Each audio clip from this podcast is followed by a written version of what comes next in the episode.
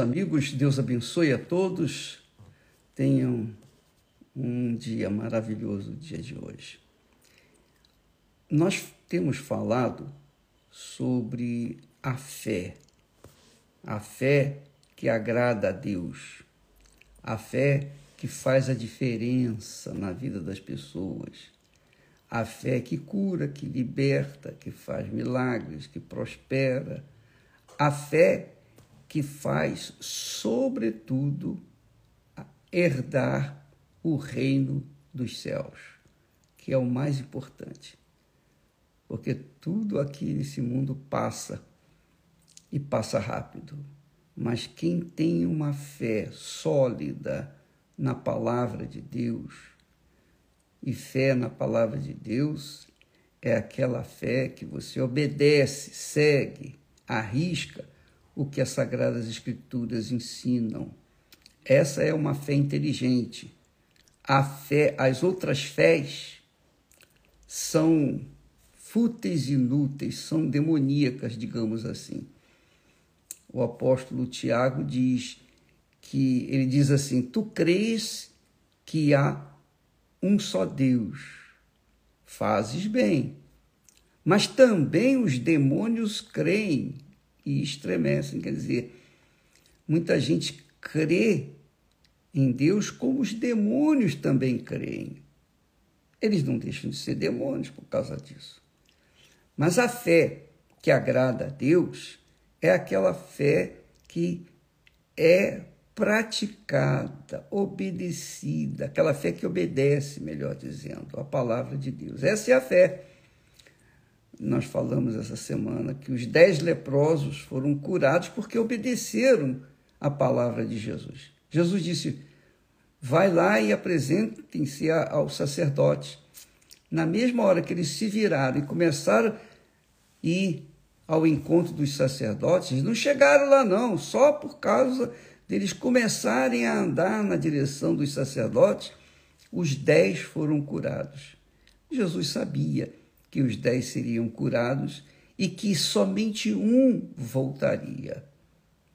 Então, aquele que voltou para dar graças a Deus, aquele que se inclinou perante o Senhor Jesus, ele, Jesus disse: Vai, a tua fé te salvou. Quer dizer, aquela fé do único que voltou para reconhecer o Senhor Jesus como o seu Senhor, esse ficou não apenas curado da sua lepra, mas como também ele foi salvo. Todos eles morreram, obviamente, mas aquele único leproso, ele, foi, ele não morreu, ele foi para os braços do Eterno Pai. Mas os outros nove foram curados. Foram curados trataram de suas vidas, mas depois morreram.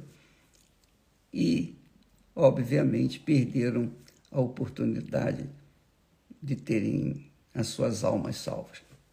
Então, a fé que agrada a Deus é essa, a fé que é seguida de obediência, de prática. A palavra de Deus. A palavra de Deus. Não é a religião ou as religiões. Não são os filósofos, não. É a palavra de Deus. Essa é a fé inteligente, que infelizmente os sábios não entendem. os sábios, os doutores, as pessoas importantes, imponentes, poderosos, os ricos, enfim, eles não entendem e por não entenderem, eles vivem, coitado, na escravidão do pecado. E por falar em pecado, veja só, Deus fala que todas as almas são minhas. Assim como é a alma do Pai, é a alma do Filho, pertence a Ele. Todas as almas pertencem a Deus. Se você crê, se você não crê, não importa. A sua alma pertence a Deus. Não significa que você vai ser salvo, vai ficar com Deus no céu, não. Ele, é, ele conclui o pensamento dizendo: Mas aquela alma que pecar, essa morrerá. Quer dizer, Deus, Deus, já determinou que a alma que pecar morrerá. Mas por que, que ela morre? Porque ela não quer se submeter, é o bode, é o bode, não quer se submeter a ninguém. É aquela alma rebelde, aquela alma que não aceita ser submissa à palavra de Deus. Ela quer seguir seus próprios princípios, seus próprios pensamentos, suas próprias vontades, suas próprias cobiças, seus desejos.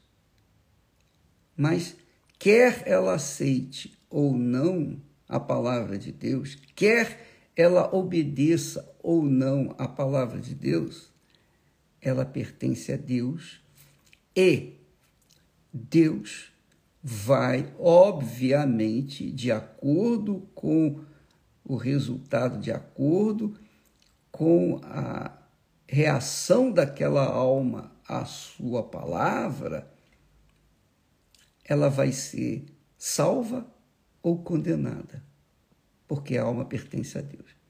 Quer dizer, você que está me assistindo agora, que é da esquerda, que é um bode e que rejeita as Sagradas Escrituras como princípio, como regra, como disciplina, você pode ter certeza que a sua alma, a manter-se assim, rebelde, ela vai justamente para o lugar onde também vão Satanás, a besta, o falso profeta, a morte e também o inferno. Além desses cinco elementos, todas as pessoas cujos nomes não estão escritas no livro da vida. Todas essas almas, as almas que rejeitam, que recusam, que se rebelam contra a palavra de Deus, vão se juntar ao diabo à besta, ao falso profeta, à morte, a segunda morte, e ao inferno. Até o inferno vai para o lago de fogo e enxofre, além das almas rebeldes. Então veja, minha amiga e meu amigo, se as pessoas creem, se elas não creem, já está determinado isso. Está escrito isso. Já está profetizado isso. Ninguém pode mudar isso. Ninguém pode mudar. Nem Deus pode mudar. Porque ele falou. E o que ele falou já está determinado. Já é um decreto que não pode ser removido.